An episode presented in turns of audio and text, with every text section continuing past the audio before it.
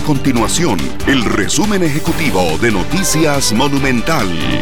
Mi nombre es Paul Ulloa y estas son las informaciones más importantes del día en Noticias Monumental.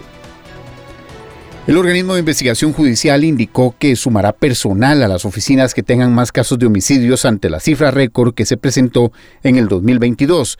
Hubo 656 casos, lo que representa un incremento del 11% con respecto al 2021. De acuerdo con los datos de la Policía Judicial, las provincias donde hubo más asesinatos fueron Limón con 168, San José con 118 y Punta Arenas con 111. El Ministerio de Salud informó que a partir del 9 de enero las personas que vengan a Costa Rica de China, Hong Kong, Taiwán o Macao deberán presentar una prueba de COVID-19 negativa realizada por un laboratorio 72 horas antes del ingreso al país.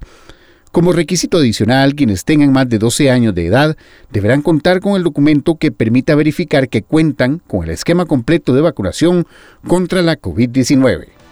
Estas y otras informaciones usted las podrá encontrar en nuestro sitio web www.monumental.co.cr. Nuestro compromiso es mantener a Costa Rica informada.